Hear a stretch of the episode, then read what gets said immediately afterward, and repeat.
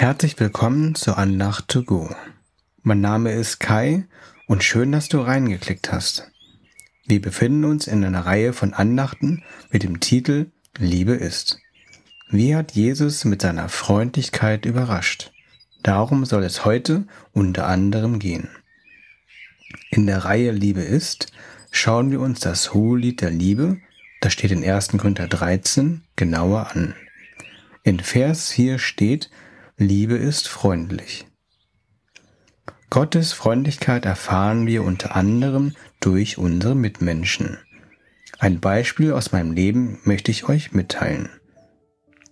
Als Kind, ich war vermutlich in der ersten oder zweiten Klasse, habe ich einmal den Salz- und Pfefferstreuer zu Hause fallen gelassen. Sofort fing ich an zu weinen und hatte Angst, richtig Ärger zu bekommen. Aber mein Vater nahm mich nur in seine Arme und tröstete mich. Ich weiß nicht einmal, ob der Salz- und Pfefferstreuer wirklich kaputt ging, aber ich kann mich noch genau an die Reaktion meines Vaters erinnern.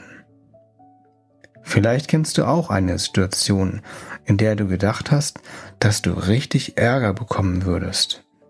Aber dann hat jemand sich dir gegenüber überraschend freundlich gezeigt. Jemand aus dem Neuen Testament hatte auch Angst, Ärger zu bekommen. Jairus, das war der Chef der jüdischen Gemeinde, flehte Jesus um Hilfe, denn seine zwölfjährige Tochter lag im Sterben. Jesus machte sich auf den Weg zu dem Mädchen, jedoch wurde er von der Menschenmenge fast erdrückt. So viele Personen waren um ihn herum.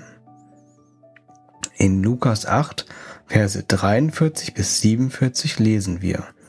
Unter den Leuten war auch eine Frau, die seit zwölf Jahren an starken Blutungen litt. Niemand hatte ihr helfen können, obwohl sie schon von vielen Ärzten behandelt worden war und dafür ihr ganzes Geld ausgegeben hatte. Diese Frau zwängte sich durch die vielen Menschen hindurch und berührte heimlich von hinten ein Stück seines Gewandes. Im selben Augenblick hörten die Blutungen auf. Wer hat mich angefasst? fragte Jesus. Aber niemand wollte es gewesen sein. Und Petrus meinte, Herr, die Leute drücken und bedrängen dich von allen Seiten. Und da fragst du, wer dich angefasst hat? Jesus erwiderte, Jemand hat mich ganz bewusst berührt. Ich habe gespürt, wie heilende Kraft von mir ausgegangen ist. Als die Frau erkannte, dass Jesus alles bemerkt hatte, kam sie zitternd zu ihm und fiel vor ihm nieder. Vor allen Leuten erzählte sie, weshalb sie ihn berührt hatte und wie sie sofort gesund geworden war.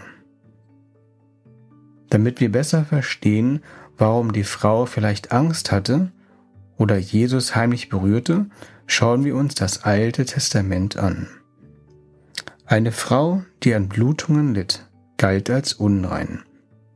Jeder, der sie berührte, wurde auch als unrein betrachtet. Unreine Personen wurden bis zum Abend ausgeschlossen, mussten sich speziell reinigen und aufpassen, welche Gegenstände sie berührten. Denn wenn Gegenstände von einem Unreinen berührt wurden, wurden diese auch unrein. Diese Frau war zwölf Jahre lang von der Gemeinschaft ausgeschlossen. Und sie durfte laut jüdischen Vorschriften nicht in die Nähe von Menschen, geschweige von Menschenmengen kommen. Erst recht durfte sie Jesus nicht berühren, laut den jüdischen Vorschriften. Wie hätte Jesus reagieren können? Wenn er ein Pharisäer wäre, dann wäre ihm das Gesetz wichtiger als die Liebe. Er hätte wahrscheinlich geschimpft. Du darfst nicht einmal in die Nähe von Menschen kommen. Willst du uns alle unrein machen? Was fällt dir ein? Warum hast du mich angefasst? Jetzt dürfte Jesus theoretisch niemanden mehr sehen bis zum Abend, da er nun als unrein gelten würde. Jesus überraschte aber die Pharisäer und die Frau mit seiner Freundlichkeit. In Vers 48 lesen wir, Meine Tochter, sagte Jesus zu ihr, Dein Glaube hat dich geheilt, geh in Frieden. Das ist eine unerwartete göttliche Freundlichkeit. Ich bin mir sicher, dass alle Angst der Frau in dem Moment verschwand. Genauso verlor ich damals meine Furcht, als mein Vater mich mit seiner Freundlichkeit tröstete. Wenn wir an Gott im Alten Testament denken, dann stellen wir uns meistens einen strengen und richtenden Gott vor. Aber er überrascht uns auch dort mit seiner Freundlichkeit. In Jesaja 1, Vers 18b spricht Gott: Selbst wenn eure Sünden blutrot sind, sollt ihr doch schneeweiß werden. Sind sie so rot wie Purpur, will ich euch doch reinwaschen wie weiße Wolle. Jesus ist das beste Waschmittel der Welt. Möchtest du auch von ihm gewaschen werden? Ich stelle mir eine Dusche vor, die beste Dusche im Universum. Reinig dich von allen deinen Sünden. Danach giltst du bei Gott als rein, für immer. Nimm das Angebot in Anspruch. Das Beste, es kostet dich nichts. Es gibt noch einen Bonus. Alle Geduschten bekommen ständigen Zugriff auf Gott. In Hebräer 4, Vers 16 wird dieser Bonus so formuliert. Jesus tritt für uns ein. Daher dürfen wir voller Zuversicht und ohne Angst vor Gottes Thron kommen.